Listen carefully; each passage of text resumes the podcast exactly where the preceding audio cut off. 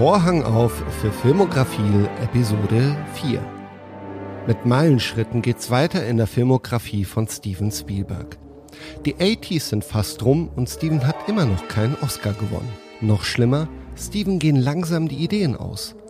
Warum wir uns durch die drei Filme dieser Episode quälen mussten und weshalb sie trotzdem Momente der Brillanz zeigen, darüber sprechen heute die Filmemacher, Drehbuchautoren und Produzenten und Final Fantasy VII Remake-Fans Till Kleinert und Memo Jeftic. Das bin ich. Wir wünschen Filmografie Vergnügen. Vergnügen. Hallo Till. Hallo Memo. Mensch, wir haben uns ja seit Ewigkeiten nicht mehr gehört. Die letzte Folge ist über ein Jahr her. Was ist passiert? ja, ich würde, das Gute ist, dass ja zwischendurch wirklich einiges passiert ist. Man kann es also alles auf den Virus schieben, warum wir so lange gebraucht haben, äh, um die nächste Folge zu machen. Tatsächlich hat es aber natürlich eigentlich viel mehr zu tun ähm, mit, dem, mit dem Thema dieser heutigen Episode. Also wenn man sich vornimmt, man macht so eine schöne Reise durch die Filmografie von Steven Spielberg, dann stellt man sich ja wirklich so große Momente vor. Der weiße Hai, E.T., das Raumschiff hebt ab. Also man, man freut sich eigentlich total. Und äh, tatsächlich war es jetzt bei diesen drei Filmen so, dass ich eigentlich zum ersten Mal gedacht habe, man muss das Ganze abbrechen. Du meinst, das war eine dumme Idee? Wir, hier hier wäre ein guter. Wir haben über die guten Filme haben wir schon gesprochen. Schindlers Liste können wir skippen. Mein Gott, den hat eh jeder mehrmals gesehen. Ich, glaube, da kommt noch was. Ich, also ich, ich, ich erinnere mich, dass ich auch sozusagen von dem ganzen 1990er, 2000er Output viele Filme von Spielberg gern gesehen habe. Ähm, entsprechend würde ich hoffen, dass wir noch nicht das Ende der Fahnenstange erreicht haben. Aber ja, tatsächlich habe ich das Gefühl, wir haben jetzt so ein bisschen das quasi wichtige und große Uhrwerk von Spielberg, also Uhrwerk nicht im Sinne von Uhrwerk, sondern von Uhrwerk, äh, haben wir durch. Und tatsächlich kommen wir jetzt langsam in so eine merkwürdige Phase des ja, Leerlaufs oder der künstlerischen Krise vielleicht ein bisschen. Zumindest fühlt es sich für mich, wenn man sich das so geballt anschaut, so an. Also ich muss Full Disclosure schon sagen, Hook zum Beispiel war zum, zum Zeitpunkt seines Erscheins mein Lieblingsfilm. Ich habe den irgendwie dreimal im Kino gesehen. Also damals ist mir da nichts aufgefallen diesbezüglich, aber und auch zu, an Indiana Jones 3 habe ich eigentlich sehr sehr schöne Erinnerungen habe ich mit meinem Vater äh, in so einem Zeltplatzkino an der Ostsee gesehen zum ersten Mal. Das war eigentlich auch super nett. Aber ja, da kommen wir ja gleich zu. Da kommen wir hin. Ja, es hat ein bisschen was von der Midlife-Crisis, mhm. in die wir uns hier begeben. Und vielleicht hat uns das auch ein wenig zurückgehalten, weil wir in einer ähnlichen Zeit unseres Lebens sind, wie Steven Spielberg zu dem Zeitpunkt dieser drei Filme. Mhm. Vielleicht, vielleicht haben wir uns gespiegelt gefühlt. Vielleicht hatten wir das Gefühl, oh Mann, wollen wir hier wirklich über uns selbst reden? Ja, das kann schon sein. Gerade was Hook über so Eltern-Kind-Beziehungen zu erzählen hat, ist eigentlich wirklich äh, katastrophal. Er ist schon bad, ja. ja. Aber fangen wir, fangen wir doch mit dem, mit dem besten aller Filme an, also über die wir heute sprechen. Wahrscheinlich der beste.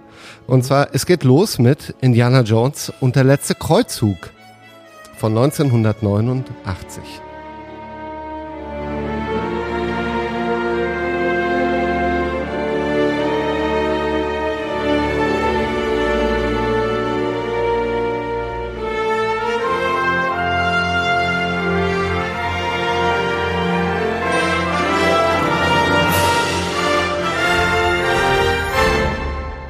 worum geht's in diesem Film? In drei Sätzen.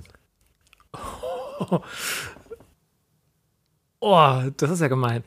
Also Indiana Jones, wie wir ihn kennen und lieben, äh, erfährt, dass sein Vater, Henry Jones, den wir bisher noch nie gesehen haben, äh, und der sich mit der Gralsmythologie befasst, äh, als Spezialgebiet entführt wurde während einer Forschung äh, in Venedig und begibt sich nun auf die Suche nach seinem Vater und mit der Suche nach seinem Vater auch auf die Suche nach eben jenem heiligen Gral, der äh, demjenigen, der aus ihm trinkt, das ewige Leben verspricht.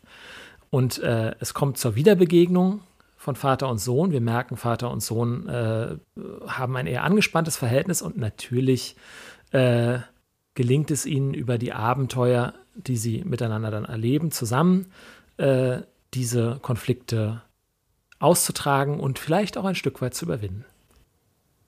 Super. Der zweite Film, um den es heute geht, ist. Was mir aufgefallen ist, als ich ihn jetzt wieder gesehen habe, und ich habe Indiana Jones 3 wirklich sehr, sehr oft gesehen. Ich habe ihn sehr oft als Kind gesehen, ich habe ihn als Teenager immer wieder gesehen bei diversen Videoabenden. Ich habe ihn aber auch als Erwachsener ein paar Mal geschaut. Also ich habe ihn sehr, sehr oft geschaut, aber diesmal, also im Kontext des Gesamtwerks von Spielberg, ist mir aufgefallen, wie ideenlos der Film ist, wenn man Teil 1 und 2 gesehen hat, die schon eigentlich alles gesagt haben, was es zu dieser View oder zu der Art der Inszenierung zu sagen gibt. Und wir es hier fast schon mit so einer Art Best-of der Indiana Jones Standardsituation zu tun haben. Vor allem in, in, in Relation zu Teil 1. Also wieder gibt es sehr klar ein Objekt, das gesucht werden muss. Es gibt eine Liebelei. In diesem Teil ist es eine Art ähm, schwedische Nazi-Braut sage ich mal. ähm, es, gibt, äh, es gibt unterschiedliche Setups. Ähm, was hier aber interessanterweise noch dazu kommt, ist dieser ganze herzliche biografische Aspekt des Vater-Sohn-Konflikts, aber auch ähm, der einführenden Rückblende, äh, wie Indiana Jones zu Indiana Jones geworden ist als Jugendlicher auf einer wunderbar inszenierten äh, oder in, in einer wunderbar inszenierten Sequenz, ähm, die die ersten, glaube ich, 10 oder 15 Minuten des Films eröffnet. Also das ist auch, ich glaube, das ist der, das ist der stärkste, also das ist die stärkste Sequenz des Films für mich. Absolut. Die ersten 15 Minuten. Ja. Absolut. Also vor allem, vor allem dreht hier Steven Spielberg auch richtig auf und zeigt nochmal, was er kann. Alles greift so wunderbar ineinander. Es ist alles so fein inszeniert, auch in Abstimmung mit der Musik. So, man hat das Gefühl, jeder Beat stimmt. Ähm, mhm. jeder, jeder Shot ist da, wo er hingehört. Also dieses typische Steven Spielberg Granit-Handwerk, das absolut on point ist und was er in den 90ern wahrscheinlich neben Robert Zemeckis als einziger in dieser Qualität bedienen konnte. Ja, das stimmt. Das ist so ein Uhrwerk der Unterhaltung sozusagen.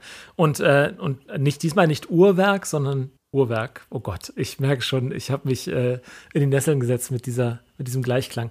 Ähm, nee, tatsächlich, ich finde auch interessant, dass der Großteil dieser Sequenz ja in einem Zirkuszug stattfindet. Also ein fahrender Zug, mit dem ein Zirkus und seine quasi, also die Tiere vor allen Dingen, aber auch das Zauberkabinett des Zirkus durch, äh, durch die, durchs Monument Valley quasi gefahren werden.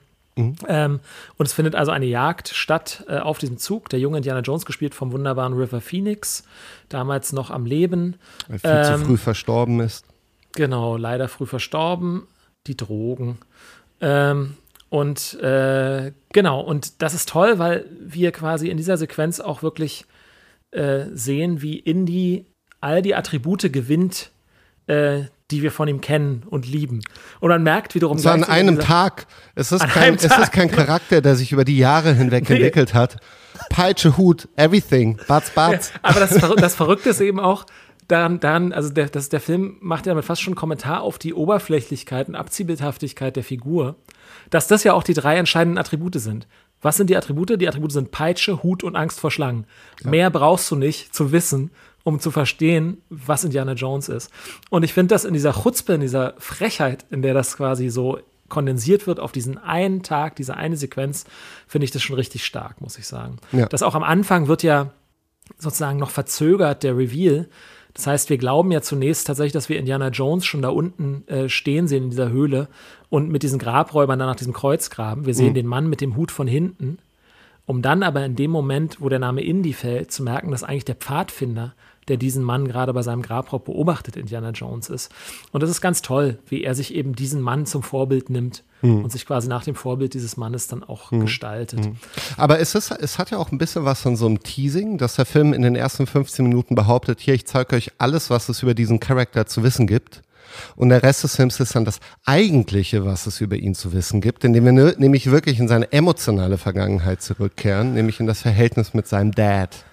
Ja, und hier kommt's. Also, das, das wird ja, das klingt ja schon an in dieser ersten Sequenz, weil sie endet damit, sie ist super aufregend. Und sie endet damit, dass er zu seinem Vater läuft, um ihm von seinem aufregenden Abenteuer zu erzählen. Und der Vater, was macht er? Er lässt ihn erstmal anhalten und auf Griechisch bis zehn zählen. Gespielt von Sean Connery. Spielt von, in dem Moment erkennen wir ihn allerdings noch nicht als Sean Connery. Wir sehen nur den erhobenen Zeigefinger.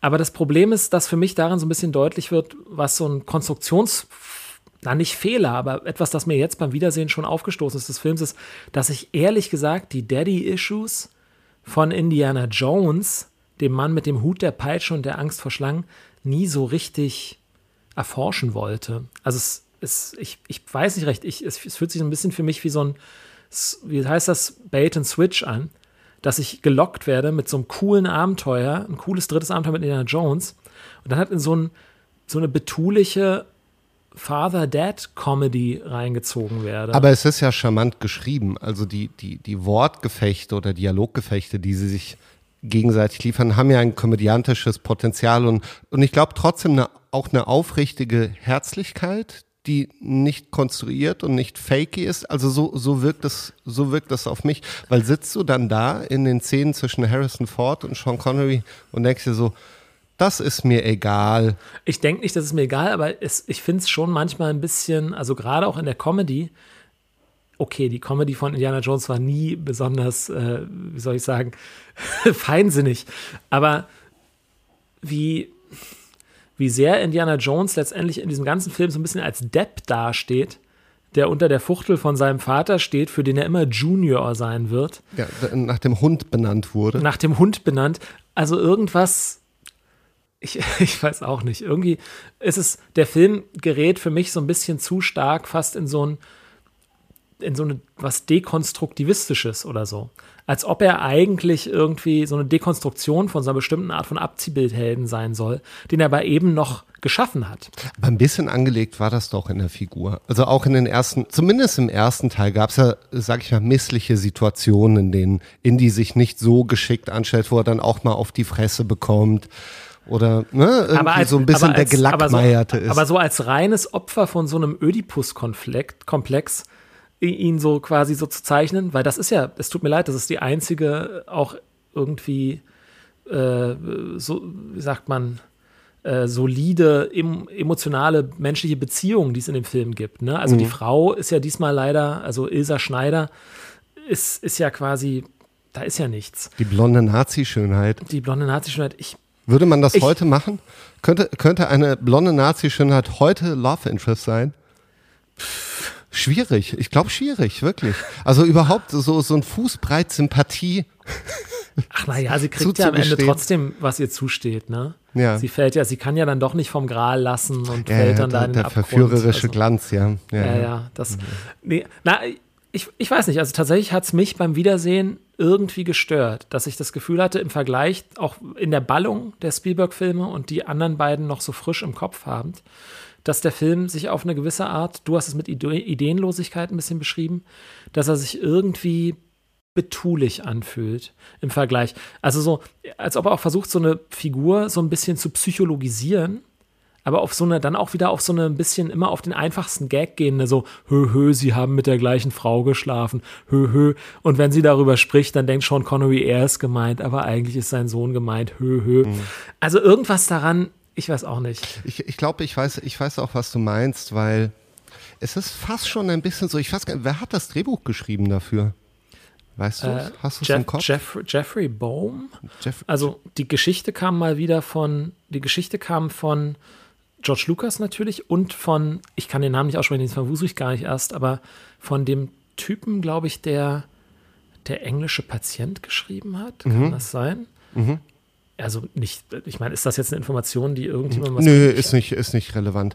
Aber was auffällt, ist das, was ich eingangs meinte, mit dieser Rezepthaftigkeit des Films, der teilweise Beat für Beat vor allem dem ersten Teil folgt, wirkt es fast schon ein wenig so, als wären sich die Autoren dessen bewusst gewesen und hätten noch versucht, dem Ganzen einen, einen neuen Aspekt oder eine neue Ebene zu geben, um eben kein de facto Remake des ersten Films abzuliefern. Weil die Ähnlichkeiten zu Teil 1 sind, sind einfach auch zum Beispiel, dass es, dass es ähm, eine, eine, eine Art Antagonist gibt aus den eigenen Reihen. In Teil 1 war es dann der konkurrierende ähm, Archäologe, der Franzose, glaube ich.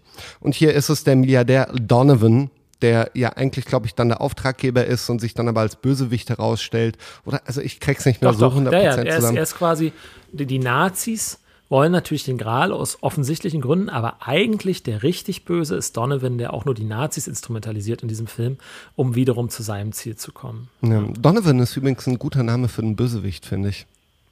Ja, ich muss bei Donovan immer an Jason Donovan, Donovan nennen. Ja? Denken, deswegen ist es. Okay. Kennst du den? Ja. Hat, hat bei Nachbarn mitgespielt.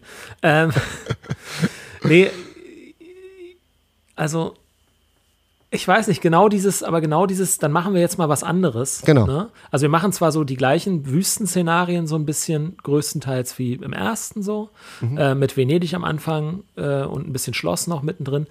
Ähm, aber wir machen was Neues und dieses Neue gehorcht so ein bisschen diesem Gesetz der Serie. Ich finde, ja. das kennt man ja auch von Fernsehserien dass man irgendwann am Anfang etabliert man so ein bisschen das, was immer auf, dem, auf der A-Plot-Ebene passieren wird, die Action, das Procedural.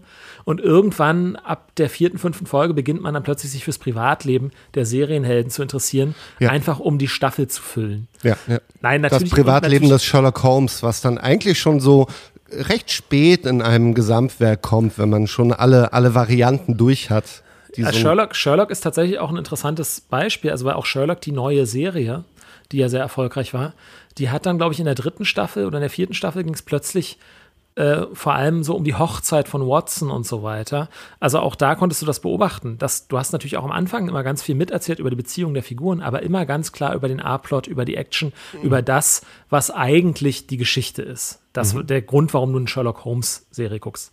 Oder eben auch hier der Grund, warum ich einen Indiana Jones-Film gucke. Und hier habe ich das Gefühl, dieser eigentliche Grund, warum ich Indiana Jones gucke, das Abenteuer an äh, sozusagen fremden Lokalitäten und so weiter, mhm. äh, das tritt in den Hintergrund. Einfach mhm. weil es so Carbon Copy ist von dem, was wir schon kennen, ja. scheint es also offensichtlich primär um diese Beziehung zwischen Vater und Sohn zu gehen. Mhm.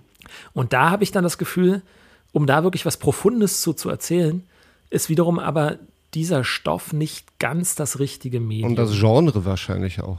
Ja, also irgendwie. Ich kann ja aber sagen, dass der Film in mir als Jugendlichen eine, eine große Be Begeisterung für die Artussage geweckt hat. Ich kann mich erinnern, dass ich damals in unserer kleinen Dorfbibliothek mir tatsächlich Bücher über die Artussage ausgeliehen habe, um alles über den Heiligen Gral zu lesen und die Suche von Parsival nach diesem, nach diesem Gral.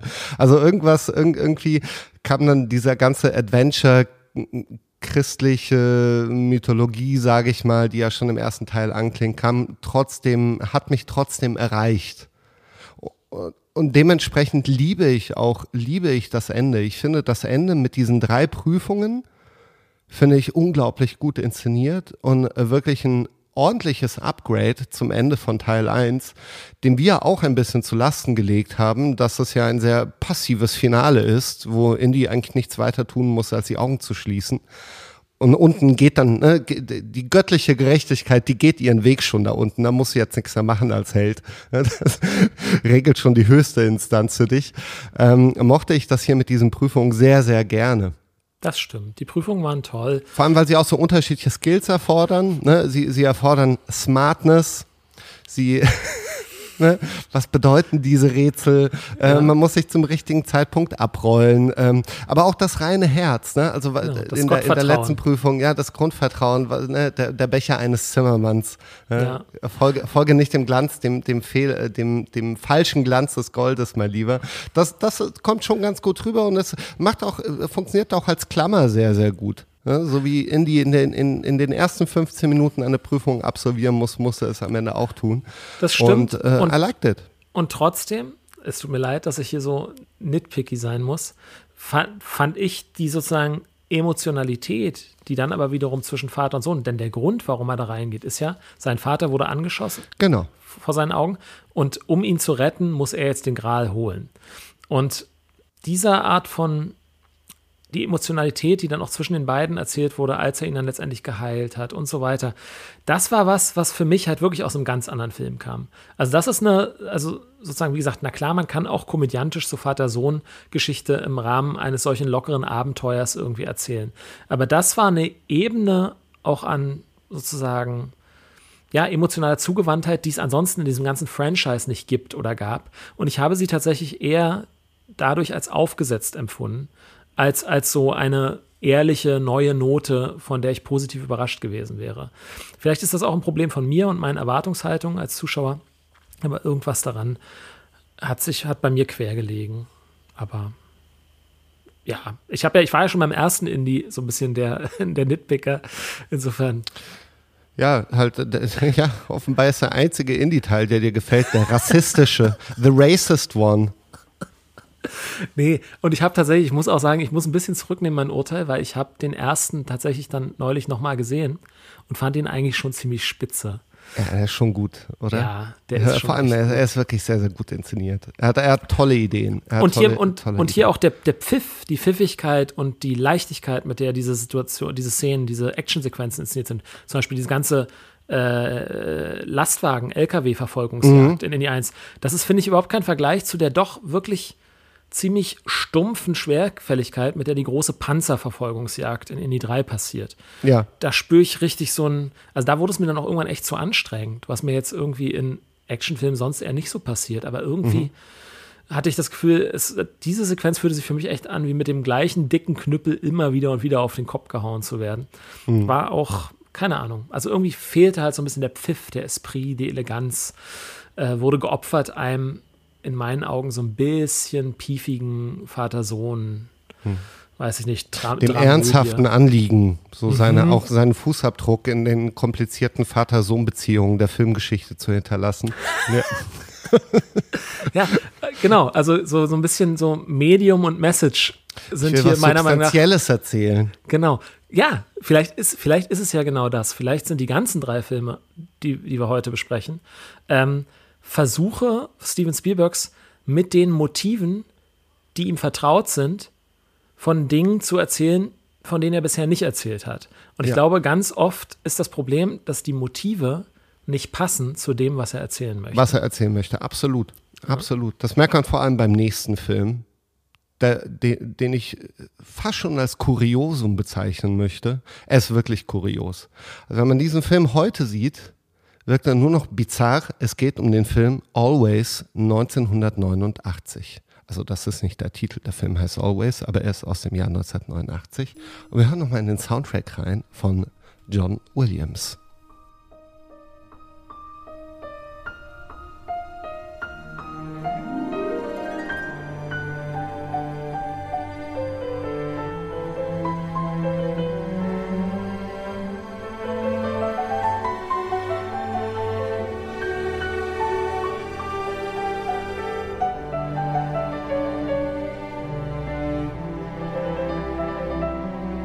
Wir hören hier ein leichtes, verspieltes, romantisches Theme, das auch ohne Probleme Stock-Music sein könnte. Kennst du diese Stock-Music-Seiten, wo man dann so, so sein, sein Gefühl ne, oder eine Stimmung eingibt, ja, zum Beispiel Romantic, und dann kriegt man solche Musik ausgespuckt und genauso ist dieser Film. Ich habe mir hier, äh, ich habe ja hier einen, einen Notizzettel und habe mir notiert, always übler Beigeschmack, the movie. Das führ doch mal bitte aus. Ich kann dir mal erzählen, worum es geht in dem Film, ähm, weil er, glaube ich, auch nicht so bekannt ist. Äh, Ich, ich denke, viele unserer Zuhörerinnen werden diesen Film nicht gesehen haben, äh, weil er auch so ein bisschen unter ferner Liefen im Övre läuft. Ein echter Ähm, Geheimtipp. Ein echter Geheimtipp. Ähm, Always ist ein äh, Remake eines, ich glaube, 40er-Jahre-Films, A Guy Named Joe. Und es geht in diesem Film, also in Always, um äh, den letzten verdammten Job, nenne ich es mal. Äh, Richard Dreyfuss, den wir das letzte Mal in Der Weiße Hai erlebt haben. Nein, in Unheimliche Begegnung der dritten Art. Eine unheimliche Begegnung der dritten Art, stimmt ja. Was rede ich da? Roy Scheider war das ja. Nee, der Gott, das hat mich jetzt so aus dem. Dreyfus spielt schon auch im Weißen Hai mit. Stimmt, er Aber spielt auch im Weißen Hai mit. Unheimliche Aber, Begegnung kam später. Aber unheimliche Begegnung der dritten Art ist uns das letzte Mal begegnet in Zusammenarbeit mit Steven Spielberg. Spielt äh, den Feuerengel von Montana, einen, äh, einen, wie nennt man das?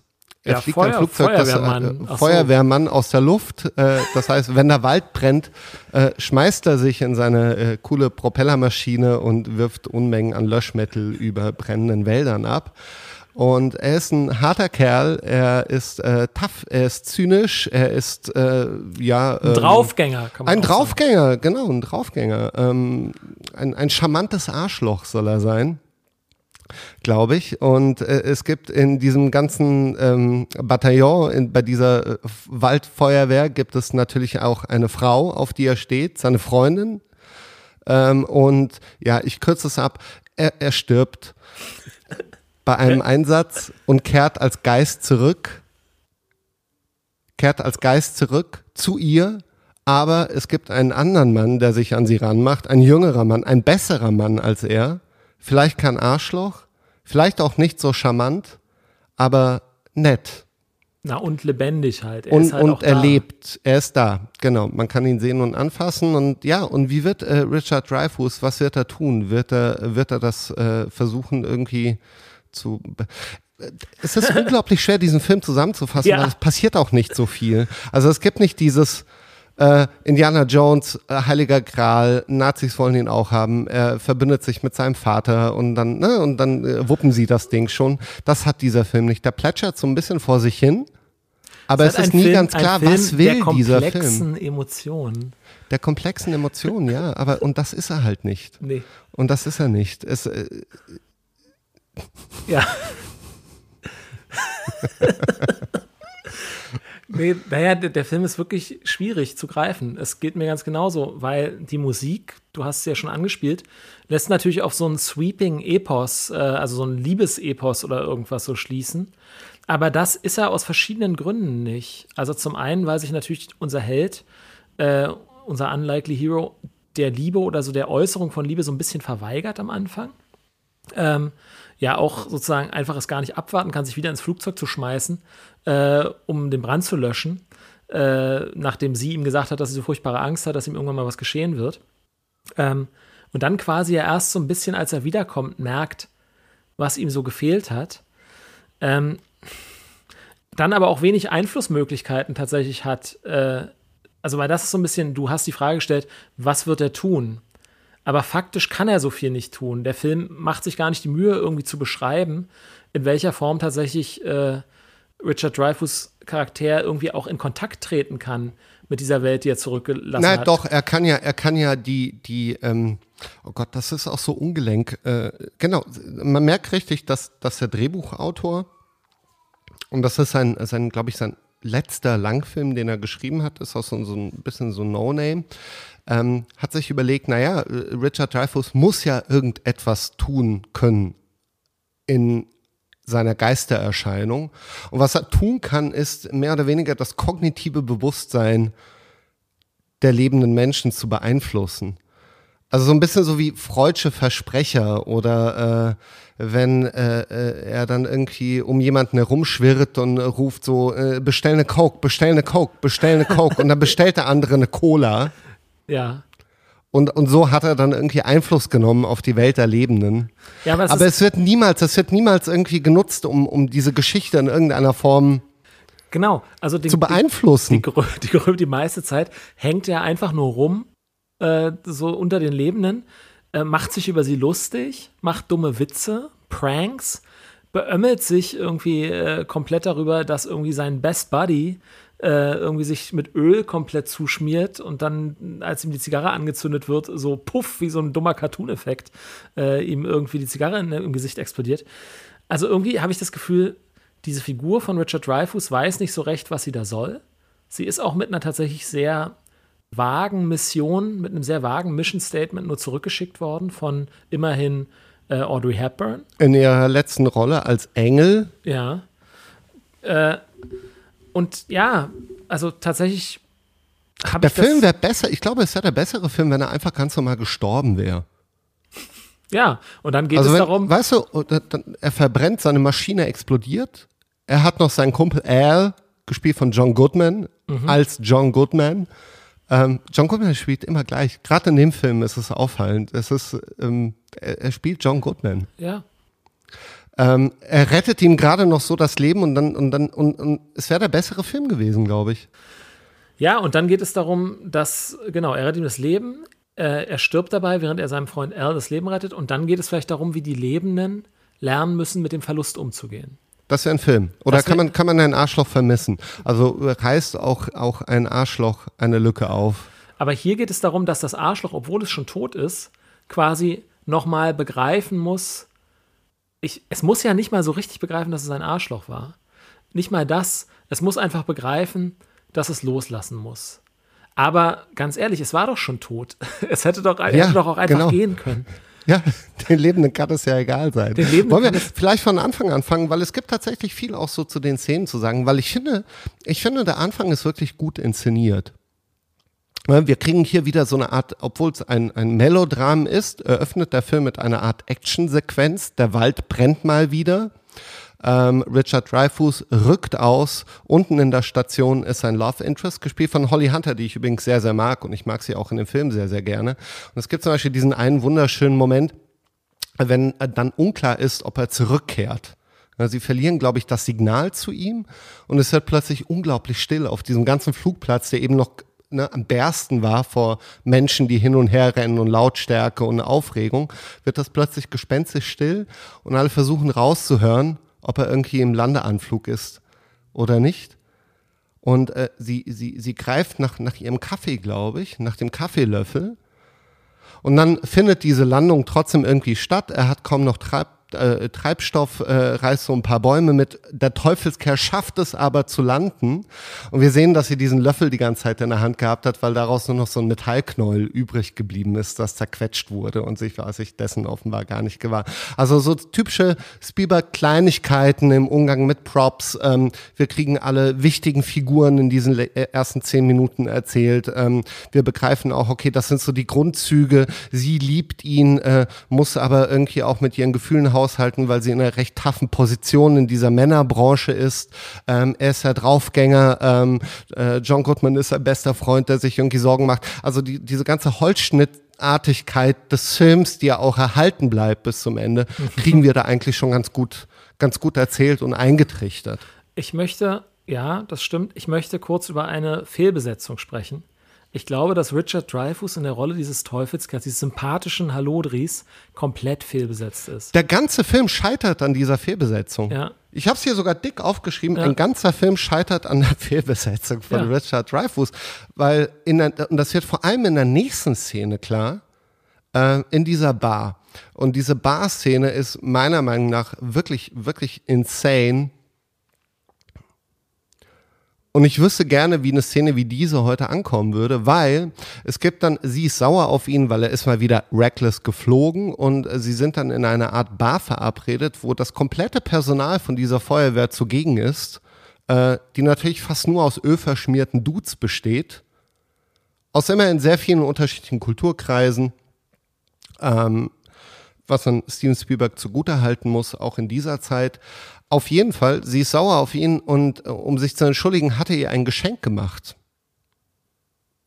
Und dieses Geschenk äh, ist ein, ein weißes Kleid, ein halbtransparentes weißes Kleid mit weißen High Heels, das sie so sehr zu Tränen rührt, dass sie prompt im oberen Bereich dieser Kneipe verschwindet, um sich umzuziehen.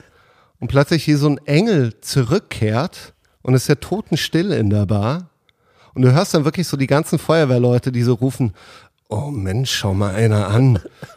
Boah, echt, oh, wow. Ich habe den Film auf Deutsch gesehen. Ja, ich auch. Oh, oh, oh, und es ist so weird. Und dann tanzt er mit ihr und dann darf aber jeder dieser ölverschmierten Typen auch mit ihr tanzen. Aber um das Kleid nicht zu bekleckern, muss sich jeder erstmal von dem Öl befreien, mit dem er von oben bis unten eingeschmiert ist. Und du hast dann so 30 Typen, die wie so eine Menschentraube gleichzeitig versuchen, zu den Waschbecken äh, mhm. zu gelangen, die draußen vor der Bar angebracht sind. Und Richard Dreyfuss bedient sie mit den Handtüchern, mit denen sie sich dann danach abtrocknen können, um halt mit ihr ein Tänzchen zu wagen. Und das Ganze hat was von so einer ich, du, ich, ich meine, notiert, sowas von, von, so, von so einer Art naiv unschuldigen Gangbang. Ja, aber es, es hat nämlich so eine Gangbang-Ästhetik. Ja, natürlich. Ich meine, man könnte jetzt natürlich, ja, was bedeutet das? Also die Frage ist ja immer so ein bisschen die des Consent dabei, ne? Also heißt, vielleicht sonnt sie sich ja auch in dieser Aufmerksamkeit dieser Männer. Und es ist quasi auch ein Zeichen von Absolut. Größe, ein Zeichen von Größe seinerseits, dass er auch so gönnen kann. Er weiß ja, Weißt du, er, also ein Zeichen auch von Vertrauen. Er weiß, sie gehört zu ihm. She's his girl. Das betont er auch immer wieder. Mein Mädchen, mein Mädchen. Er sagt auch mein am Ende irgendwann mal, Mädchen, ja. das ist nicht mein Mädchen, als sie selber ins Feuer fliegt. Ähm, dass er also auch äh, weiß, er kann jeden Mann in dieser Bar mit ihr tanzen lassen. Aber am Ende gehört sie zu ihm und wird zu am ihm. Ende kommen. gehört sie, gehört sie zu ihm. Aber es ist halt diese, diese merkwürdige Inszenierung, auch in der Wahl von diesem Kleid, ähm, das ja halbtransparent Ja. ist, wo dann zum Beispiel halt die steifen Nippel Ja. Ich sehr, weiß. sehr klar durchkommen, wa- was ja eine Entscheidung ist. In, in Filmen werden ja Entscheidungen getroffen und Kostüme gehören auch dazu. Ja. Und ich, ich bin mir nicht sicher, was er damit erzählen wollte. Es ist wirklich ziemlich grotesk. Ich finde auch allgemein, diese ganze Männerwelt hat was merkwürdig. Ich meine, es ist vielleicht noch nicht so krass verschwitzt wie in so einem, wie in Querelle oder Beau Travail von Claire Denis oder so. Aber ich finde, es hat was, man, man merkt ganz klar, Steven Spielberg gehört nicht zu dieser Welt. Diese Blue-Collar-Arbeiter-Working-Mans-Welt, Nee. die hat was unfassbar Künstliches. Also es ist eine, eine unfassbare, also jemand, wie ein Außerirdischer, der von Menschen keine Ahnung hat, malt einem ein Bild davon, wie so Menschen sich verhalten. Geht in eine Arbeiterkneipe Genau, und das ist, was er, was er mitnimmt von dem Abend. Geht ja. in eine Arbeiterkneipe und, und zeichnet so auf seine Beobachtungen irgendwie, Ja. aber aus dieser merkwürdigen Distanz heraus. Und ein bisschen so fühlt sich für mich die ganze Schilderung dieses Milieus an. ja. Und da gehört für mich vielleicht auch, vielleicht ist das ein absoluter Misston einfach nur, also Tone Deafness, dass es eigentlich wirklich als charmante Szene gemeint war. Sicherlich, Aber- Mhm. sicherlich. Auch einer rauen Welt diese eine fast schon kindlich naive Herzlichkeit zu geben. Und die, die Aber auch, aber es schreibt, schreibt ja auch, auch an, an eine Art ähm, Pornosujet vorbei, das es ja gibt. ja, ja, ja. Es hat ja was, was kurios Und pornografisches. dieses Pornöse wird eben verstärkt, finde ich, durch diese Pin-up-mäßige Künstlichkeit, die diese ganze Welt ohnehin in ihrer Zeichnung hat. Mensch. Oh Mann. Diese, diese merkwürdige Pin-up-mäßige Künstlichkeit äh, zieht sich auch rüber auf den zweiten männlichen Hauptdarsteller des Films, äh, den ich einen ganz weirden Typ finde. Ich habe ihn auch in keinem anderen Film außer Always jemals gesehen, glaube ich. Ähm, also den Ganz, ganz kurz, bevor wir zu Ihnen kommen, Ja. äh, was ich mir noch notiert habe, ist dann, als sie um, umkreist von diesen Typen, ne, die dann kommentieren, Mensch, das ist ja toll. Danach bettelt sie ja auch Richard Dreyfuss an, ich liebe dich zu sagen. Und er schafft es nicht. Er kriegt es einfach nicht hin. Es ist, ähm, er könnte, lass er würde, er würde bei sie mit bleiben, allen bei dieser Fehlbesetzung, Ja. weil diese Idee von ein, es gibt ja Figuren, die ein charmantes Arschloch sind. Harrison Ford kann so jemanden spielen. Mhm. Ähm, Tom Selleck kann so jemanden spielen. Wahrscheinlich Russell Crowe wahrscheinlich auch. Zumindest 90er Jahre Mhm. Russell Crowe. Und diverse andere, ne, kernige Typen, die, die, die trotzdem so Spitzbübe, wo, die, wo man es verzeiht. Aber Richard Dreyfuss nicht, weil A, ist er nicht sexy, er sieht nicht gut aus Und er ist es nicht wirkt halt einfach toxisch und passiv-aggressiv. Und zwar den ganzen Film über. Ich meine, das beste Beispiel ist, wenn er zurückkehrt als Geist und seinen besten Freund sieht, sind sechs Monate vergangen, begrüßt ihn, Mensch, L, du alter Fettsack. Ja, er ist, er ist leider kein sympathisches Arschloch, sondern ein unsympathisches Arschloch. Oder, oder äh, später hat sie dann für ihr neues Love Interest gekocht und er kommentiert es mit, du kannst ja nicht mal ein Toast machen. Es funktioniert, es funktioniert halt null. Nee. Ja, Das ist eine komplette Fehlbesetzung. wirklich schlimm, wirklich schlimm. Und ich frage mich auch hier wieder, war es vielleicht so gedacht? Also sollt, sollten wir wirklich jemanden, aber es kann nicht sein. Es kann einfach Naja, es gibt, da- es gibt da später diesen Moment, ne, ähm, diese Barszene mündet ja dann darin, dass sie ihn bittet, eigentlich den Job an den Nagel zu hängen, weil sie so ein, sie hat so ein schlechtes Gefühl, dass irgendwas passieren kann. Das deutet sich auch äh, abends an, als sie an seiner Maschine vorbeilaufen und er strahlt in so einem, ne, von äh, quasi der Baustrahler beleuchtet ihn von hinten in so ein blaues Licht, das so ein bisschen jenseitig wirkt. Und sie sieht ihn dann aus so einem Winkel und, und ihre Gesichtszüge verändern sich und wir merken, ah, sie hat irgendwie eine Ahnung, dass da was passieren wird. Und abends zu Hause, dann bittet sie ihn ja darum, Lehrer zu werden, also junge Genau. Und Rekrutinnen zu unterstützen, zu lernen, sein Handwerk beizubringen, ähm, wo, wo er ja zusagt auch. Ne? Also Ja. er, er liebt sie dann aber offenbar es gibt so dann den sehr einen Notfall, wo er noch der letzte Job, ne? muss, Der, genau. genau. wo er los muss, wo er dann, wo er dann eben stirbt. Aber da sagt sie zu ihm: Ich liebe dich, aber ich habe keine Freude daran. Oh, das ist natürlich eigentlich ein toller Satz. Was ein sehr starker ist, wahrscheinlich auch der stärkste Satz im ganzen Film. Ähm, und, und da deutet sich so ein bisschen an, was man vorhatte, glaube ich. Aber es hätte einen anderen Leading Man gebraucht, um uns auf ihre Seite zu ziehen. In diese, ne, dieses, wir lieben dich, aber wir haben keine Freude Genau, daran. wir können, wir können nicht von dir lassen, aber der Grund, warum man von diesem Mann nicht lassen könnte, der wird nicht so richtig offenbar in der Art und Weise, Nee. wie er sich gibt, den ganzen Film Ja. hindurch. Das es gibt ja stimmt. später auch diesen Moment, dann, wenn er sie mit ihrem neuen Love Interest sieht. Ich sage immer Love Interest, wie heißt der Typ? ja. Fuck it, ich hab's mir auch aufgeschrieben. Ge- Geben wir, ihm- geben wir ihm einen Namen. Das macht's leichter. Er heißt Ted. Ted, Ted. Baker. Gespielt von Brad Johnston. Wer erinnert sich nicht an Brad Johnston? Niemand erinnert sich Äh, an wahrscheinlich Brad hat er in irgendeiner 90er-Jahre-Serie nochmal so ein kleines Comeback gehabt. So äh, zwei Folgen Emergency Room Auch ganz sowas. seltsamer Typ, ganz seltsame Besetzung für einen Spielberg-Film, finde ich. Ganz, ganz merkwürdig. Ähm, so, ein- ja, So sehr, so sehr ein- geleckt. Und dann, und dann, ich glaube, sie tanzt mit ihm und dann geht er rüber zu ihr als Geist. Sie sehen ihn nicht und sagt, denk daran, du bist immer noch mein Mädchen. Das ist so weird. Ja. Er, er wirkt wirklich wie so ein possessiver, toxischer Typ, der sie eigentlich in so einer Beziehung gehalten hat, in der sie nicht glücklich ist, Ja, so manipulativ und der selbst im Tod nicht davon lassen kann, äh, Ja. quasi ihre Beziehung oder ihren, ihren Weg in wieder ein normales Leben zu ruinieren. ja, ja. Und der Film unternimmt aber nichts dagegen, um diesen Eindruck auch in irgendeiner Form aus der Welt zu schaffen. Ja. Ja, es ist der Ghost Stalker. Ja, es ist wirklich, wirklich faszinierend. Ein, ein krasses Misjudgment, wo ich halt mich zwischendurch gefragt habe, okay, liegt es an der Synchronisation? Weil tatsächlich äh, die saloppen Sprüche von ihm, die werden halt so mit so null Charme vorgetragen, wo ich mich gefragt habe, okay, vielleicht gibt es irgendwie Nuancen in der ursprünglichen Performance, die hier einfach nicht durchkommen. Aber ich Ja. fürchte, ich fürchte, dass es eine grundsätzlich Fehlbesetzung ist. Auch eine, auch eine Fehleinschätzung von Richard Dreyfuss himself.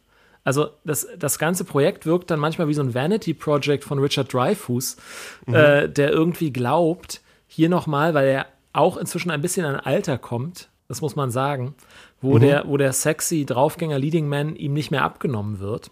Ja, Und hier will er es nochmal wissen, hat man das Gefühl. ja. Und naja, danach hat man dann von Richard Dreyfuss auch eine Weile, glaube ich, nichts mehr gehört, oder? Ja, ja, er hat halt dann sehr viele Jahre an seinem Opus geschrieben. Mr. Hollands Opus. Mr. Hollands Opus, ja.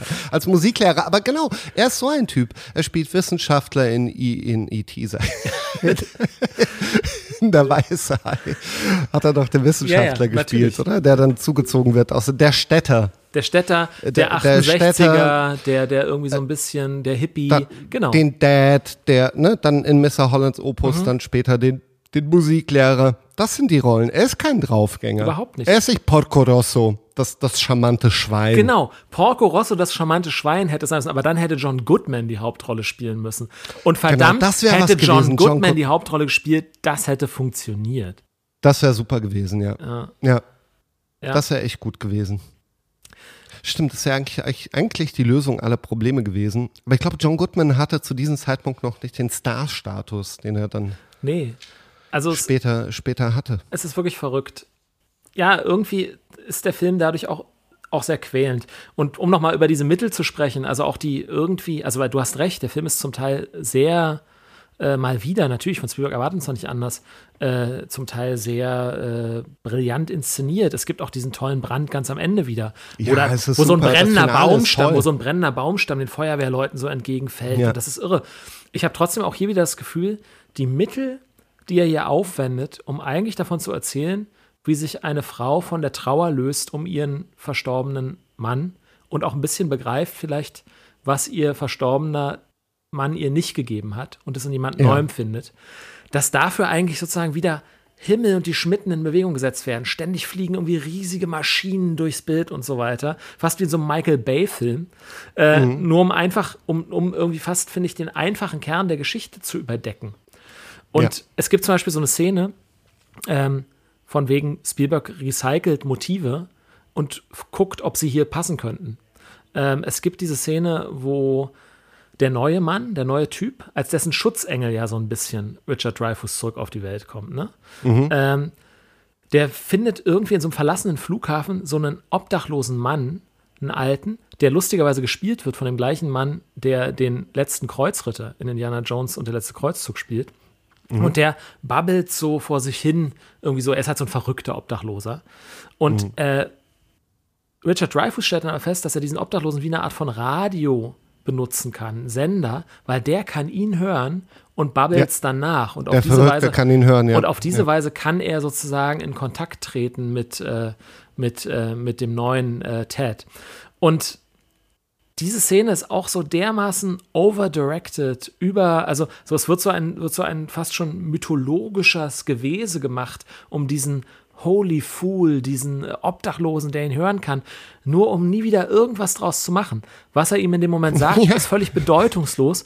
Und es ja, es ist ja der, der ganze Witz ist ja, dass, dass er versucht, diesen verrückten Emeriten so als, als Radiosender mhm. zu benutzen, aber nicht alle Sätze komplett rauskommen und dadurch so ein bisschen sinnentfremdet mhm. ausgesprochen werden und teilweise dann das Gegenteil von dem suggerieren, was Richard Dreyfuss versucht, der Welt erleben. Es ist halt so ein dummer Gag, ja. der aber, aber sehr viel Platz einnimmt. Genau aber ohne, ja, wie du sagst, es führt zu nichts. Also es hat, es hat keinerlei Konsequenz für diese Geschichte. Man hätte die Szene genauso gut weglassen können. Genau. Und ich finde, vieles von dem, was spezifisch Richard Dreyfuss macht in diesem Film, nachdem er gestorben ist, hat sozusagen keinerlei Konsequenz sowohl auf die Welt der Lebenden, tatsächliche Konsequenz auf die Welt der Lebenden, die er beobachtet, noch auf den weiteren Verlauf des Films. Und vielleicht handelt der Film davon. Vielleicht handelt der Film von der eigenen äh, Machtlosigkeit, von der eigenen Impotenz. Vielleicht handelt der und Film. Und damit endet mit, dem, mit der Erkenntnis, dass man jetzt hier eh nichts mehr machen kann, äh, endet dann auch der Film. Ja, es ist ja so. Es ist, ist ja wirklich so. so. Aber er hilft dir ja am Ende. Er gibt dir ja, ne, es gibt ja dann diesen letzten Einsatz, wo sie in die Maschine steigen muss und er sitzt naja, hinter ihr das ist schön. und unterstützt sie moralisch. Das ist, das, ist toll. Das ist schön sie erzählt. Hat, sie hat eigentlich die schöne, das, das Verrückte ist, sie hat eigentlich die tolle, die tolle Bewegung. Sie macht die Reise. Aber irgendwie, die Kamera hält quasi die ganze Zeit auf den blöden Richard Dreyfuss.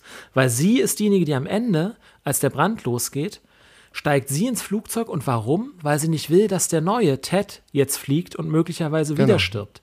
Er ist noch nicht so weit. Und das ja. ist toll dass sie sozusagen, um dieses Leiden nicht nochmal zu erleben, dass sie selber in die Maschine steigt. Das ist ein ganz toller Moment, der aber total zunichte gemacht wird davon, dass Richard Dreyfuss die ganze Zeit neben mir sitzt und sie voll sabbelt und sagt, das ist nicht mein Mädchen und ja, also man ist sehr froh, wenn Richard Dreyfuss am Ende ja wirklich sagt, okay, ich kann hier nichts mehr ausrichten. Ich gehe nee, Er sagt mal. ja dann, er steht ja dann am Ende des Rollfelds alleine, bildlich separiert von den anderen, im Hintergrund der Sternhimmel, ne, der Horizont, der ihn ruft. Mhm. Und dann sagt er, mach's gut, mein Mädchen mhm. und mein Junge.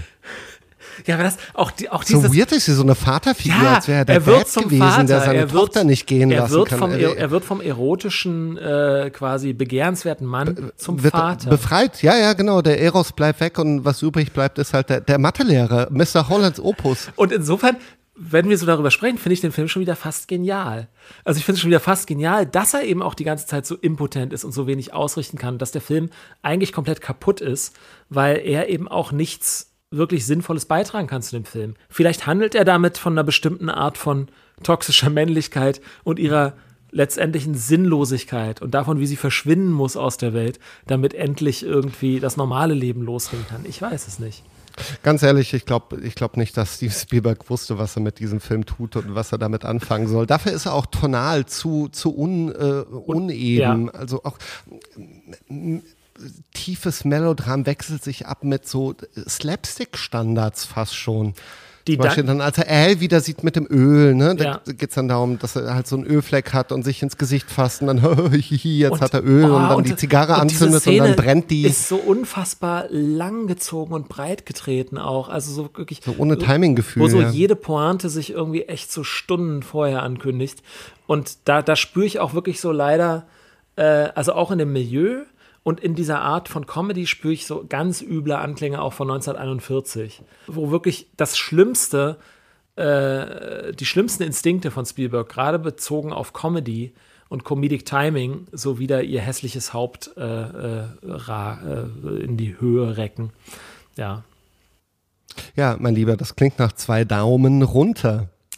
Ja, oder auch nicht. Wie gesagt, wenn, wenn das Jetzt alles. hast du so die Brillanz des Films erkannt. Wenn das alles Absicht gewesen wäre, dann wäre es vielleicht. Wollen wir ihm das genial. unterstellen? I, I, don't know. Nein. I don't know. Nein, also ich, ja, ich fand den Film tatsächlich sehr quälend. Und äh, anders als ein Film wie Empire of the Sun, den ich ja sehr hoch halte, äh, und den ich ja für ein bisschen so ein unterschätztes Meisterwerk handle, äh, halte, so ein, so ein, ja, so ein kleiner Geheimtipp eben in seinem Övre, finde mhm. ich, dass Always durchaus sehr zu Recht in Vergessenheit geraten ist. Mhm. Ja. Nächster Film. Hook, 1991. Juhu.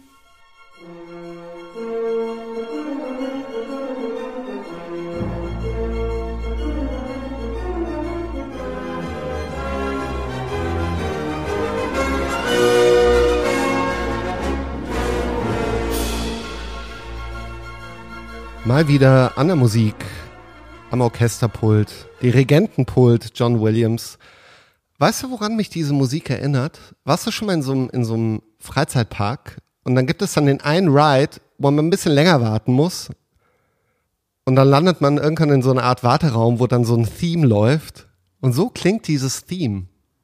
Aber vielleicht liegt es auch am Film, vielleicht habe ich diese Assoziation aufgrund der Neverland-Inszenierung ja, ja. in diesem Film. Also du beschreibst theoretisch beschreibst du möglicherweise den Film als solchen. Und es ist ja nicht ganz uninteressant, dass auch der nächste Film, den Spielberg nach diesem machen würde, ja ganz buchstäblich von einem äh, Vergnügungspark handeln würde. Ja, da kommen wir noch hin. Aber jetzt erstmal Hook 1991, eine auf die für die 90er geupdatete Variante von Peter Pan, der dem berühmten Roman von James Barry, der übrigens auch einen Roman mit dem Titel Quality Street geschrieben hat. Die äh, Quality Street, wir kennen sie als Karamellbonbons. Hätte, wusste ich nicht. Nee. Schön. Ein bisschen Trivia lockert ja. ja auch so ein Podcast auf. Und der ganze Hook von Hook ist die Frage, was wäre gewesen, wenn Peter Pan Neverland verlassen hätte, erwachsen geworden wäre, Kinder bekommen hätte ähm, wie könnte so eine Geschichte aussehen? Und ähm, es ist eigentlich recht easy erzählt. Peter Pan ist jetzt ein Erwachsener, hat sein Gedächtnis verloren, erinnert sich nichts an, an nichts, was vor seinem 12., 13. Lebensjahr geschehen ist, nämlich seine Vergangenheit als Peter Pan.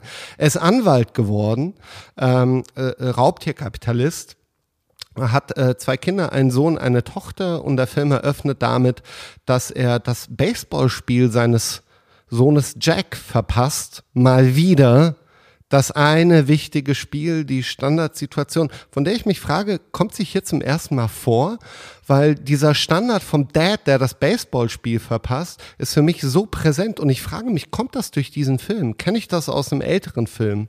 Das ist eine sehr gute Frage, weil ich habe es mich tatsächlich auch beim Gedanken, weil ich habe die ganze Zeit gedacht, wie banal das ist, dass der Film sozusagen sein ganzes großes Trauma und alles, worum es geht, quasi in dem weiteren Film, an dieser, an dieser banalen äh, sozusagen Eltern-Kind-Situation, Dad schafft's nicht zum Baseballspiel aufhängt. Und ja, also vielleicht, wenn die Situation hier originär geschaffen worden wäre, dann wäre das ja schon wieder eine ziemlicher, also ziemliche Glanzleistung. Ein, ein, ein Gewicht wäre das ja. ja. Tja. so einen Standard zu schaffen, der, der wirklich so ins, ins kollektive Gedächtnis auch übergeht. Ja. Es kann sein, weil Hook, ich kann mich erinnern, Hook war damals der Shit. Ja, das stimmt. Ich war zehn Jahre alt, ich habe ihn auch zwei, dreimal im Kino geschaut. Wir wollten ständig nur Hook sehen. Und jetzt beim erneuten Sehen als erwachsener Mensch mhm. frage ich mich, warum eigentlich? Ja. Ich habe ich hab auch das Gefühl, dass Hook tatsächlich, wenn man ihn heute als erwachsener Mensch sieht, ist er vielmehr ein Film, der auch von Erwachsenen für Erwachsene gemacht wurde. Total, total. Ich finde, der ganze Konflikt, der, der emotionale Konflikt des Films ist ein, ist ein Konflikt von erwachsenen Menschen, ja. die auf ihr Leben zurückblicken und auf das Verhältnis zu ihren eigenen Kindern. Ja. Und die, die, die finde ich auch sehr weinerlich und lamoyant auf dieses Verhältnis und auf dieses Leben zurückblicken, wenn ich das mal sagen darf. Auf eine Art und Weise, die ich finde ich sehr, die mir fast unangenehm aufstößt, manchmal in ihrer furchtbaren, sentimentalen Lamoyanz und auch in der Art und Weise, wie da so Konfliktlinien aufgemacht werden. Ähm, also sozusagen so guter, gutes Elternteil geht zum Baseballspiel des Kindes äh, versus schlechtes Elternteil, das wird ja dann von Hook den Kindern so vorgeführt, schlechtes Elternteil äh, äh, wartet nur darauf, dass das Kind endlich schläft, damit man endlich mal wieder ein bisschen Zeit für sich hat. Das ist halt auch einfach echt ganz schön, ich weiß auch nicht, ganz schön billig in dieser Dichotomie, in der das aufgezogen wird in dem Film. Also zum einen weiß ich, dass du die Bar Mitzwa deines Sohnes verpasst hast. Und ich frage mich, ob das jetzt so ein bisschen auch so eine, so eine Art Entschuldigung sein soll ich hab, dafür. Ich habe ja zum Glück noch gar kein Kind. Ähm, ich habe eher das Gefühl, wenn, ich, wenn wir jetzt mal uns hier als so Küchenpsychologen äh, be, be, betätigen dürfen, dass Steven Spielberg himself möglicherweise die ein oder andere Bar Mitzwa seiner Kinder verpasst hat. Hat er. Und das war die Motivation. Und genau, den Film und hier so eine Art von so später Reue versucht, die finde ich aber einfach so wahnsinnig durchschaubar und krokodilstränig daherkommt äh, und einfach auch der Komplexität der Wirklichkeit äh, von, sagen wir mal, also es ist interessant, weil auch als Companion Piece betrachtet zu Close Encounters. Close Encounters handelt von einem Mann, der seine Familie einfach zurücklässt, weil er mit den Außerirdischen fliegen kann. Und der Film findet es auch noch cool und richtig so. Und Hook wirkt jetzt, finde ich, ein bisschen wie so, ja, die späte Entschuldigung dafür, dass man. Die Frage, die man sich stellt, ist, hätte er sich nicht einfach bei seiner Familie entschuldigen Genau. können? Mu musste es ein Film sein? Stattdessen geht er sozusagen wieder dahin und lässt seine Familie Und wieder wahrscheinlich opulent. für, für, für, für Monate zu Hause sitzen, um super opulent. Wieder hier die Verhältnismäßigkeit der Mittel bezogen auf das, was man eigentlich sagen möchte, wo ein einfaches Sorry gereicht hätte. Okay, ich meine, man muss ja, man muss ja sagen, der Film war, ich glaube, so ein großer Weihnachtsfilm oder ge geplant als großer Weihnachtsblockbuster. Und, und ich finde es fast schon ein bisschen unfair, jetzt so eine, so eine ja, große Eltern-Kind-Komplexität von diesem Film zu erwarten, weil ich mag ihn auch bis zu einem ganz spezifischen Moment. Ähm, und zwar mag ich ihn bis zu dem Moment, wo es nach Neverland geht. Ich finde ihn bis dahin, auch wenn ich nicht mit allem d'accord gehe und sicherlich auch diese ja lamoyante Rührseligkeit einem sauer aufstoßen kann, ist er trotz alledem sehr, sehr gut inszeniert. Ähm, er hat tolle bildliche Ideen. Ich mag es, wie am Anfang auch hier wieder alle Figuren in einer opulenten Montagesequenz eingeführt werden. Ähm, die Spannung des Baseballspiels, der Junge, der sich umdreht, auf die Ränge schaut, sein Dad ist immer noch nicht da, die Mutter, die da sitzt äh, mit der kleineren Schwester und wartet.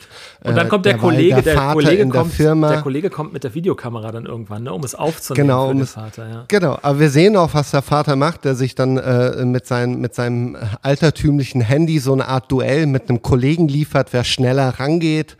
Ähm, und äh, dann eben dann am Ende dann beim Baseballspiel landet und es ist aber schon gelaufen, es ist niemand mehr da und er fragt sich ja im Moment, was ist denn da los? Und, und ich mag es auch, wie er mit seiner Familie dann nach Neuseeland, äh, Neuseeland, was sage ich da, nach England reist, ähm, zu der, zu der, zu der Frau, die ihn als Waisen aufgenommen hat, weil sie da irgendwie äh, eine Art, äh, zu ihren Ehren wird ein Krankenhaus Die ganz errichtet. früher ja vor allen Dingen seine Freundin war im Neverland.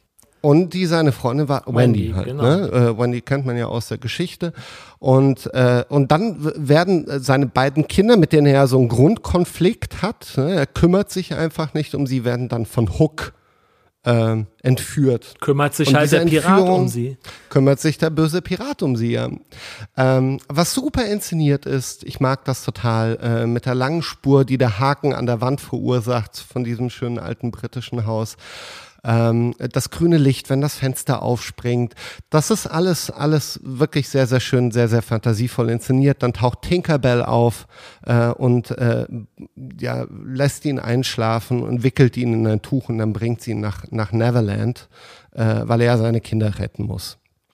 Und bis dahin ist alles okay. Und dann bricht der Film für mich so komplett in sich zusammen, weil er ab dann überhaupt keine Idee mehr hat, was er dieser ganzen Peter Pan-Geschichte Neues irgendwie beibringen kann oder welchen Aspekt er da neu entdecken kann. Weil es geht dann einfach nur noch darum, in diesem alten Mann die Erinnerung daran zu wecken, dass er mal Peter Pan war und ihn in diesem Moment auch auszustatten mit den Fähigkeiten, die Peter Pan einst in sich trug. Und wieder, und wieder sind wir bei diesem, bei diesem Gefühl der Middle, Midlife Crisis Impotenz, äh, die dieser Film für mich ganz stark ausstrahlt. Weil, du, weil, du, weil du wirklich sozusagen merkst, hier versucht nicht nur Peter Pan, gespielt von Robin Williams, Peter Banning, äh, in, in sozusagen in seinem äh, weltlichen Leben, äh, irgendwas wiederzufinden, irgendeinen Funken wiederzufinden von dem, was mal in ihm war, so an Inspiration. Auch Spielberg Erinnere dich, Auch- Peter, erinnere ja, dich. auch Spielberg selbst versucht es wirklich krampfhaft, zwanghaft. Aber das Problem ist, dass er sich an die Kindheit und an, auch an das, was mal seine Filme so aufregend gemacht hat, offensichtlich nur noch als so einen Vergnügungspark, als so einen merkwürdig sterilen Vergnügungspark erinnern kann. Und so sieht dieses Neverland halt auch aus. Und das ist super traurig, weil es wird auch nie gebrochen.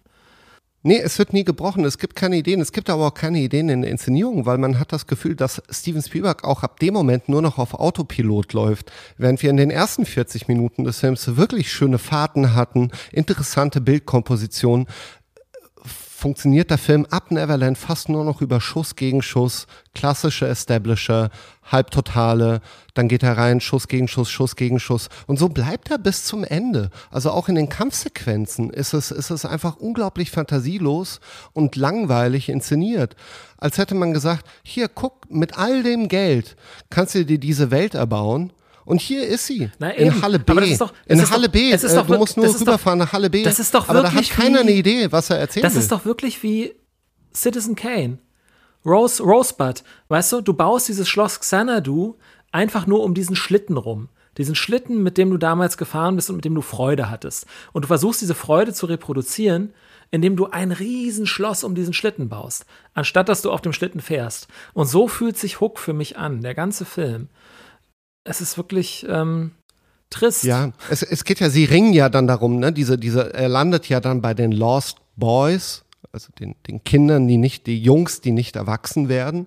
Und äh, dann geht es ja ganz viel darum, ähm, wie sie es schaffen können, äh, Peter Pan in Peter Banning zu wecken, zurückzuholen. Mhm. Und man weiß, okay, wenn er, wenn er dann dieses Innerste seines Wesens, diesen heiligen Kern, den wir mal Kind nennen, wenn er den gefunden hat, dann kann er äh, unconditional seine Kinder lieben und, und sie retten.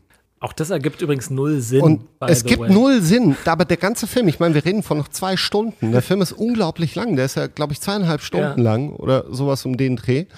Geht es darum, diesen Kern zu finden, aber auch die Suche nach diesem Kern ist so, I don't know. Es gibt diesen Moment dann, wo dann ein Junge, ein kleiner, kleiner Junge auf ihn zugeht und irgendwie in seinem Gesicht rumknetet. Und die Falten so weg und die Falten so Und die Falten wegmacht und dann sagt er, There you are, Peter. Und dann rasten die Kids so ein bisschen aus, weil ja, da ist er der Peter, aber wir wissen nie, was, was, wo, hä, was, ja. welcher, wo. Es macht ja Sinn, Kinder sind Kinder und Erwachsene sind Erwachsene. Mhm. Und das macht auch Sinn, dass es so ist. Ja. Ich hätte ungern einen Dad gehabt, der ein Kind ist. Ja, und ich finde auch ein Dad, der sozusagen und zum Kind zurück werden muss, um überhaupt in irgendeiner Form mit mir in Kommunikation zu treten, ist halt ist halt schon eine irgendwie traurige Geschichte. Ich weiß nicht. Ja, es hat, es hat, du, du merkst einfach, und ich glaube, ich glaube, es ist auch wirklich so, dass Steven Spielberg extrem gehadert hat mit seiner Rolle als Vater und, und für sich keine befriedigende Antwort finden konnte, wie er auf der einen Seite seinen Beruf und die Anforderungen seines Berufs äh, in Einklang bringen kann mit den Anforderungen des äh, Vaterseins und dieser Film offenbar eine Suche danach ist. Wie kriege ich äh, Abenteuer, meinen Job, äh, den Druck meines Berufs, ähm, die, die Erwartungshaltung meiner Kinder, wie kriege ich das unter einen Hut? Und ja, wie, wie gesagt, ich werde versuchen, das in Form eines Films zu beantworten, aber der Film selbst hat nie eine Antwort drauf. Das stimmt. Das stimmt. Und das macht den Film, glaube ich, so, so, so traurig, so trist am Ende, dass es irgendwie also und alle, alle in diesem Film, also auch Captain Hook selber, äh, ist jemand, der so, so ganz an ganz ähnlichen Fragen scheitert. Also er lässt ja auch alle Uhren irgendwie kaputt machen, zerstören, ne, die ihn erinnern könnten an das Krokodil. Und das Krokodil ist natürlich die Zeit, die Sterblichkeit, die eigene. Ähm, also der Film hadert ganz viel mit solchen Themen, aber das wirkt auf mich fast ein bisschen wie, es gab, es, es war ja so ein Trend in den 80er Jahren auch so, so darke Neuinterpretationen, darke, revisionistische Neuinterpretationen von zum Beispiel so Comicbook-Properties. Ne? Plötzlich gibt es so dunkle Superman-Geschichten oder so richtig darke Batman-Geschichten. Das haben wir heute immer noch. Und irgendwie wirkt es auf mich fast wie so eine edgy, dark, äh, depressive Neulesung, neues Reading von dieser ganzen Peter Pan-Geschichte. Ähm, aber so ein bisschen unfreiwillig fast. Also, ich prophezei dir, dass es eine, eine dunkle, düstere Version von Peter Pan für Netflix geben wird. wo Peter Pan auch so eine Art Google Glasses hat, weißt du, wo er beim Fliegen dann so holographische Anzeigen im Gesichtsfeld hat. Oh Mann, das erinnert mich an meine Idee für, für eine dark, kann ich Disney Plus pitchen, für eine darke, sozialrealistische Neuerzählung von Donald Duck und seinen Neffen und Onkel Dagobert. Einfach von Menschen gespielt, Aber die Situation, du hast so einen super cholerischen äh, Onkel, der mit seinen drei Neffen irgendwo lebt und von seinem reichen, reichen Onkel einfach nur fertig gemacht wird. Ja, geil, so fucking Greed. Ja. Greed. Naja, egal. Also, ich, was, aber andererseits, wir sind vielleicht unfair Hook gegenüber insofern, als dass ich als Kind den Film ja wirklich geliebt habe. Also offensichtlich diese irgendwie für mich jetzt als Erwachsener als hohl erkennbare äh, wieder aufleben lassen von, von Neverland für mich als Kind voll funktioniert hat. Ich fand die Lost ja. Boys cool, ich fand Rufio Ja, die cool. haben auch eine Halfpipe mit Skateboards. Und, und, und den coolen Iro, den coolen roten Iro, den Rufio hat und so. Ja, ja, mit dieser, mit dieser Bahnstrecke, genau. dieser, dieser Gleis, der um den, um ihren Park rumgeht und man dann mit so einem Segel. Dass also für uns als Kinder offensichtlich das, das Disneyland, der Vergnügungspark, der das alles ja nur ist, total gereicht hat und dass wir wiederum auch erst erwachsen werden mussten, um das Hohle dieser Entschuldigungsgeste zu erkennen. Das heißt, damals ist er mit dieser Entschuldigungsgeste sogar durchgekommen. Also, nur ja. jetzt müssen wir uns vorstellen, wie sich seine Kinder jetzt heute fühlen müssen, wenn sie Hook wiedersehen.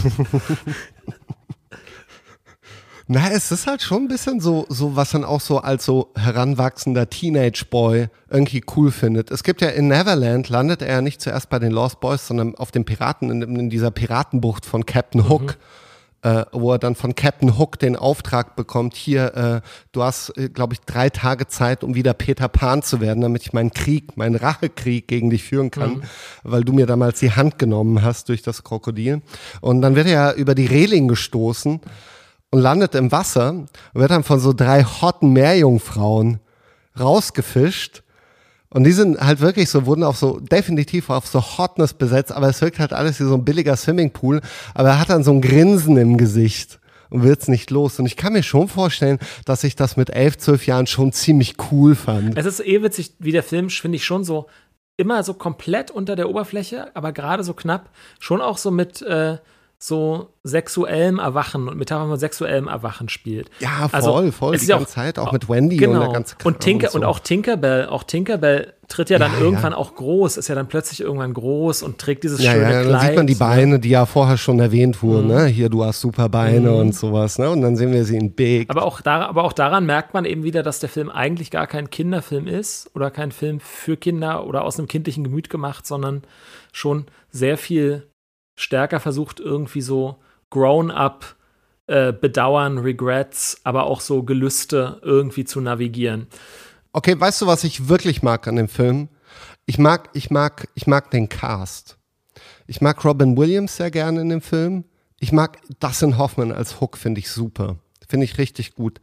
Ähm, ich mag auch die Lost Boys. Die Lost Boys sind so die sind süß, cute, weil es sie da, vor allem weil er sie auch als Line offenbar führt und, und auch so in der Line Delivery, wenn sie da manche, bei manchen Dialogen so hängen bleiben. Es wurde dann aber trotzdem so in den Film übernommen.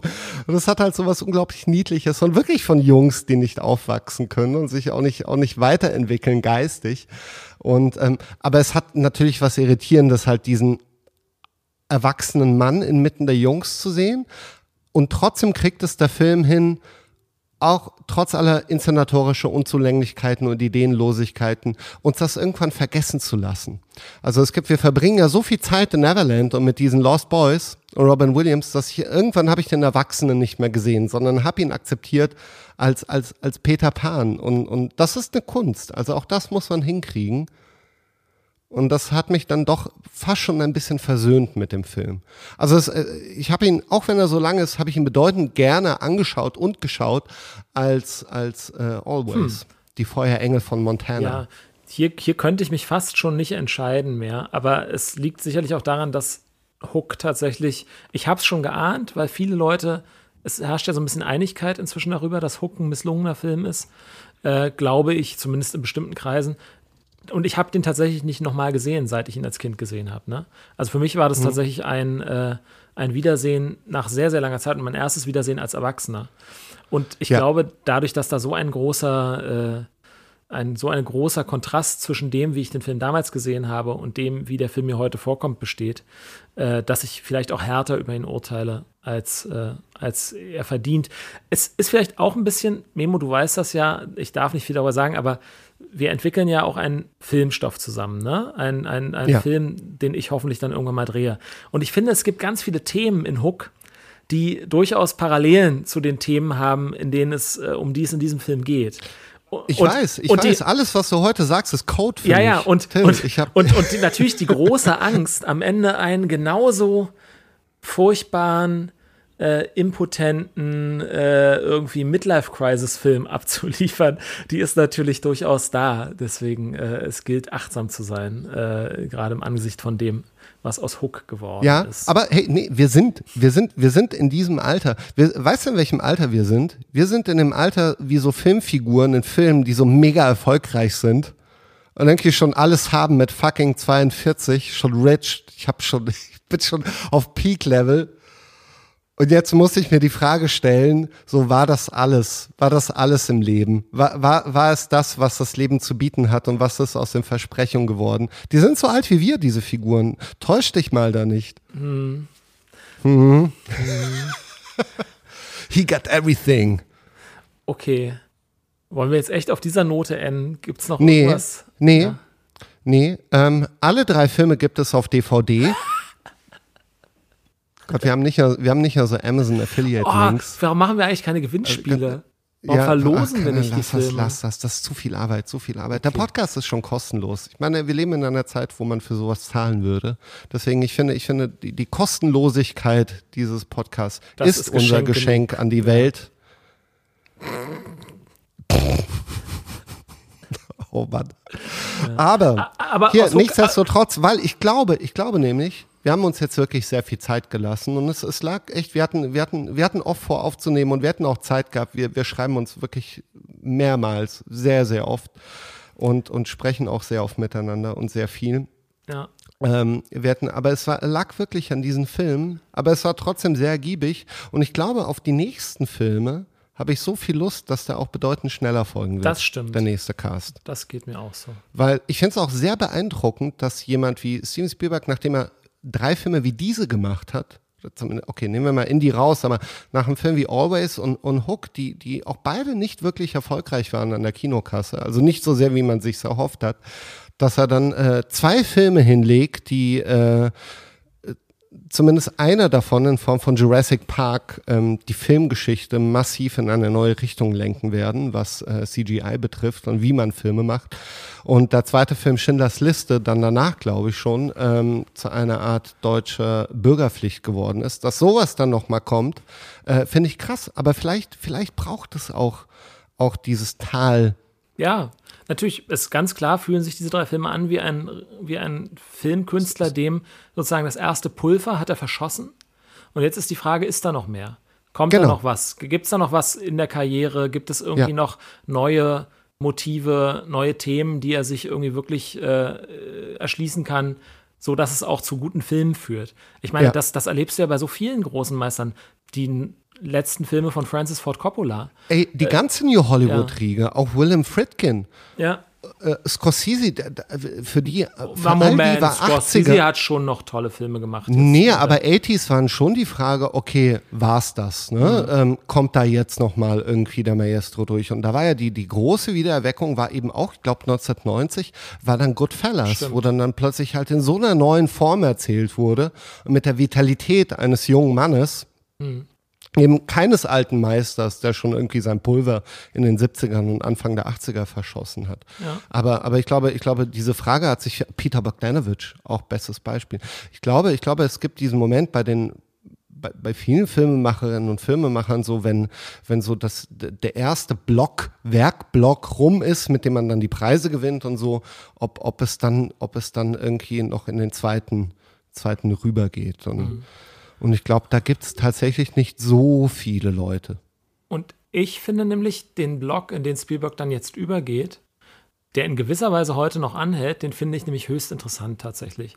Und Total. ich finde, und ich finde, auch wenn oft Spielbergs Wunsch ins seriöse Fach überzuwechseln oder ins, sagen wir mal, erwachsenere Fach äh, auch was die Themen seiner Filme angeht, oft belächelt wurde. Ich finde, dass da zum Teil ganz, ganz tolle, ganz ergiebige Filme rausgekommen sind. Und ich freue mich wirklich darauf, dann ab, ab dem nächsten Mal äh, auch sozusagen in diesen, in diese Uncharted äh, Gewässer mit Steven nee, vordringen nee, nee. zu können. In der nächsten Folge biegen wir ab in die Quality Street. Welcome to Jurassic Park.